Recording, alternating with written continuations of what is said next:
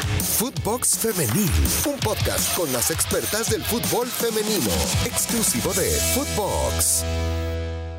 ¿Cómo están? Qué gusto saludarles en un eh, nuevo episodio de Footbox Femenil a través de Footbox, ya lo saben, esta eh, posibilidad que tienen de escucharnos en Spotify y obviamente también en distintas plataformas, pero lo más importante es que participen con nosotros. Nuestras redes son arroba Footbox, pueden utilizar el hashtag Footbox Femenil. Eh, mi nombre es Marion Reimers y luego de haberse disputado la jornada 5 es para mí un placer llegar a ustedes donde sea que nos escuchen y a la hora a la que sea que nos escuchen, pero lo importante es que estén aquí con nosotros hablando precisamente de eh, pues lo que ha significado esta nueva jornada, arrancando con lo que ya hablábamos hace un par de días, ¿no? Y qué es lo que ha sucedido con el equipo de las Águilas del América y Pachuca, que se enfrentaron precisamente en el Estadio Hidalgo el lunes por la noche, ya lo saben, es el horario en el que juega Pachuca. Y bueno, ahí es en donde aparece el equipo de las Águilas del América. Me parece, híjole, con, con muchas facilidades, con mucha posibilidad de eh, mantenerse tranquilamente al frente de, la tabla de posiciones. No está en el primer lugar, ¿no? Pero sí tiene un eh, buen rendimiento, lo cual le permite no despegarse de los equipos importantes que han sido dominadores en este torneo. Pero bueno, a ver, habría que recapitular todo lo acontecido en esta jornada como para entender verdaderamente cómo es que está arrancando este torneo. Sin embargo, centrémonos primero en lo que sucede con Pachuca. Y parece ser eh, ya para algunos, pues un poquito preocupante porque se va a Toñaís, Pachuca sigue sin agarrar el rumbo. Decíamos que este podía ser un buen punto de inflexión para su nuevo entrenador Jaime Correa, pero bueno, así entonces cae en casa y cosecha apenas en lo que va del torneo cinco puntos de 15 posibles. Mientras tanto, el América hace la tarea, ya se lo decía yo, no se despega y está en el cuarto lugar, tan solo una unidad detrás de Monterrey. ¿Qué es lo que le está pasando a Pachuca? ¿Por qué con esta clase de figuras? ¿Por qué con esta clase de futbolistas? ¿Por qué con esta clase de fichajes no alcanza a levantar ya se decía que Toña ahí se había ido por motivos personales. Hay quienes sospechan que esto más bien tiene que ver con los resultados, pero sabemos que es raro porque Pachuca al final es un equipo que mantiene durante mucho tiempo a sus entrenadoras y entrenadores y en ese sentido yo creo que desde la salida de Eva Espejo no han eh, alcanzado a encontrar eh, bien, pues bien el rumbo, ¿no? En, en la institución hidalguense y ahí es en donde, bueno, América me parece viene bien enfiladito, eh, le ha venido bien el cambio de técnico y por supuesto también el hacerse de futbolistas importantes. Por su parte, ¿qué vamos a hacer con Pumas? Eh? ¿Qué vamos a hacer con Pumas? Pumas ha arrancado muy, pero muy mal el torneo, le ha costado mucho trabajo encontrar ritmo, a diferencia de lo que le pasó, por ejemplo, la campaña pasada, ¿no? En donde arrancó muy bien y se fue cayendo a lo largo del torneo. Vamos a ver si en esta le, le, sale al revés. Por lo pronto son dos puntos, está en la posición número 15 el equipo universitario, cae frente a Tijuana, que ahí va, ¿eh? Empieza a levantar el solaje, yo que tanto lo había criticado la temporada pasada, bueno, pues poco a poquito empieza a levantar de la mano de Fabiola Vargas, a diferencia de Pumas, que dejó ir a su entrenadora Ileana Dávila. Se hablaba mucho, mucho chisme, ¿no? De que a Dávila le armaban los equipos y demás. A mí me parece una entrenadora muy talentosa y es una lástima que, que no haya otro equipo que la vaya, que la vaya a buscar. Pero bueno, por lo pronto Tijuana no ha perdido en lo que va del torneo, dos victorias y tres empates.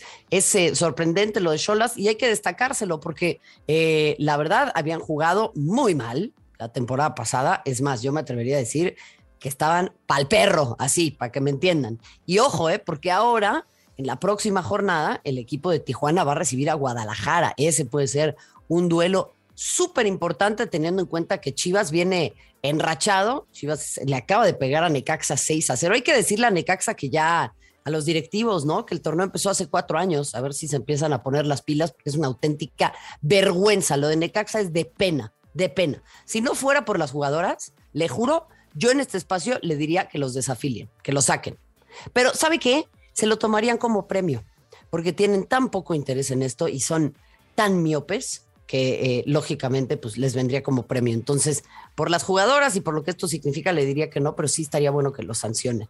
Eh, del otro lado, ya se lo decía, Pumas va a estarse enfrentando a Atlas, Atlas que también tiene una urgencia importante, luego de que en eh, esta jornada empatara con Santos, Santos que, Santos que de repente está empezando a pegarle equipos importantes o por lo menos a arrebatarle puntos y de momento estaría en puestos de liguilla. ¿Y qué decimos de Tigres? Digo, ya es una costumbre, le pega a San Luis cinco goles a uno, Katy Martínez que lleva siete tantos, un gol cada 47 minutos. ¿Qué números son esos? No importa en qué categoría jueguen, no importa que usted me diga que Tigres roba, no importa que usted me diga que en el fútbol femenil hay mucha disparidad. Dígame usted quién puede tener esos números. Ella está jugando al máximo nivel de su categoría y me parece fascinante lo que ha hecho Katy Martínez, teniendo en cuenta además que tuvo que regresar de esa lesión, que tuvo ausencias importantes en el cierre de la campaña pasada. Y así entonces, Tigres sigue rompiendo sus propias marcas. O sea, Tigres compite contra sí mismo, básicamente. ¿Por qué? Porque era una marca de 25 duelos sin conocer la derrota. Ahora llega a 26, 21 triunfos y 5 empates, los que tienen los últimos compromisos. Y llegó a 15 unidades, es líder total de este eh, torneo del. Eh, torneo Grita México, yo sigo sin entender ese ridículo nombre y por qué no le quieren decir las cosas ahora sí por su nombre. Pero bueno, son 15 puntos de 15 posibles, marcha perfecta para este equipo. Eh, detrás está Guadalajara, tan solo dos puntos. Monterrey y América completan los primeros cuatro, ya se lo decía. Una diferencia solamente de un punto entre América, Monterrey y Guadalajara. Bueno, pues, eh, ¿qué significa esto? Tigres continúa con todo, el equipo de Rayadas se sigue reforzando, vamos a hablar del otro lado también de, la, de la moneda, ¿no? Es Valeria Campo, primera extranjera en eh, Valeria del Campo, perdón, primera defensora extranjera en eh, Rayadas, viene del Saprissa, tiene apenas 21 años de edad, una referente del fútbol en Costa Rica, y justo ahí es en donde viene lo que ya les decía, ¿no? Vanessa Córdoba, referente en el fútbol de Colombia, eh, una arquera importantísima que ahora está con Querétaro. Ahora aparece esta futbolista proveniente del Saprissa. Eh, es importantísimo porque es su primera extranjera, pero además, a ver, el Saprissa y el fútbol de Costa Rica le ha dado con CACAF a jugadoras muy importantes. Yo recuerdo a Shirley Cruz, por ejemplo, que estaba jugando una final de Champions con el Paris Saint-Germain frente al Olympique de Lyon esto fue en Cardiff en el 2017. Eh, en aquel entonces el Olympique de Lyon tenía nada más y nada menos a jugadoras como Alex Morgan, por ejemplo. Eh, ya estaba Ada Hegerberg ahí. Termina por ganar la final el equipo del Olympique de Lyon. Pero ahí estaba Shirley Cruz. Y Shirley Cruz había jugado ya varias finales de Champions. Había ganado la Champions. Y del otro lado estaba Keylor Navas. Entonces, mucho del discurso giraba en torno a dos futbolistas provenientes de Costa Rica, provenientes de CONCACAF, figuras con sus equipos jugando la final de la Champions. Entonces, de repente se nos olvida eh, que en la historia de este deporte en nuestra región ha sido muy importante la contribución de Costa Rica. Y ahí por ello me llena de orgullo que vaya a estar en nuestro país una jugadora como Valeria del Campo, que es referente. ¿Por qué? Porque eso significa que México es ya una liga en donde futbolistas vienen no únicamente a formarse, sino a consolidarse y a buscar tal vez un trampolín a otras ligas. Y eso es muy, pero muy importante para la Liga Mexicana, porque, insisto, no podemos jugar con la misma narrativa con la que se juega en el fútbol de los hombres, en donde, repito, para mí hay un discurso xenófobo, en donde cualquier cosa que venga del extranjero está mal. Y eso tiene que ver con históricos malos manejos, que no quepa la menor duda, pero tiene que ver también con una miopía muy importante, porque México nunca va a ser Europa. Europa es el fin último de mucha gente y ahí es en donde tiene que convertirse en una liga que posicione, en una liga en donde presten atención desde otras latitudes. Y eso es lo que está buscando lograr la Liga Femenil y yo me congratulo con esta clase de temas. Así que enhorabuena, vamos a ver cómo luce Valeria del Campo, pero ahí entonces rayadas ya haciendo frente a lo que muchas veces muestra su vecino, eh, que es el equipo de Tigres. Y por último, usted no está para saberlo, pero yo se lo cuento. Mire, nuestro productor, gran fanático del Fútbol Club Barcelona, está feliz.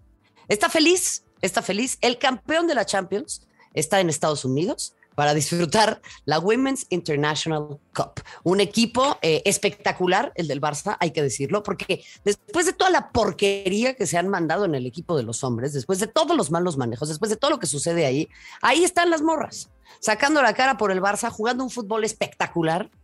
Y ahora serán el cuarto y quinto partido de esta pretemporada para el equipo del Barça.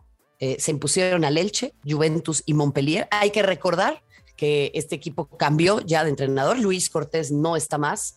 Así que ahora Giraldés es el que se hace cargo de este equipo y vaya, a ver, qué interesante esta Women's International Champions Cup, en donde veremos, me parece, retos muy interesantes para el equipo del Fútbol Club Barcelona. Y nosotros acá en Footbox Femenil, atenti, ¿eh? atenti, porque tenemos grandes, grandes, grandes sorpresas. Tendremos una invitada muy importante y yo se los aseguro, Barcelona o no, el productor está trabajando incansablemente con todo el laboratorio de Footbox para traerles a las mejores invitadas e invitados semana a semana acá en Footbox Femenil. Así que acompáñenos en Spotify, nos pueden seguir de lunes a viernes, ya lo saben, en mis cuentas también, arroba las Reimers y por supuesto Footbox en todas redes, en todas las redes sociales. Eh, de esta manera me despido con mucha emoción de que haya culminado una jornada más del fútbol femenil, pero tendremos muchísimo más. Recuérdelo, invitada de lujo este miércoles y jueves en Footbox Femenil. Mi nombre es Marion Reimers, le agradezco como siempre el favor de su atención. Hasta la próxima. Footbox Femenil, podcast exclusivo de Footbox.